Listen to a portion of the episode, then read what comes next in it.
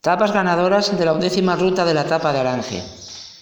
Como está establecido las bases y tras haber realizado en el día de hoy, 18 de junio, el escrutinio de las votaciones del jurado popular, ya tenemos las tapas ganadoras de la undécima ruta de la tapa de Alange.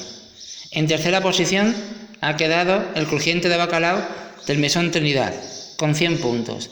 En segunda posición ha sido compartido entre la tosta de ibérico a la mostaza antigua de Laguna Copas y carrilleras en salsa de naranja de Brasería y Venta al Cuerno, ambos con 103 puntos.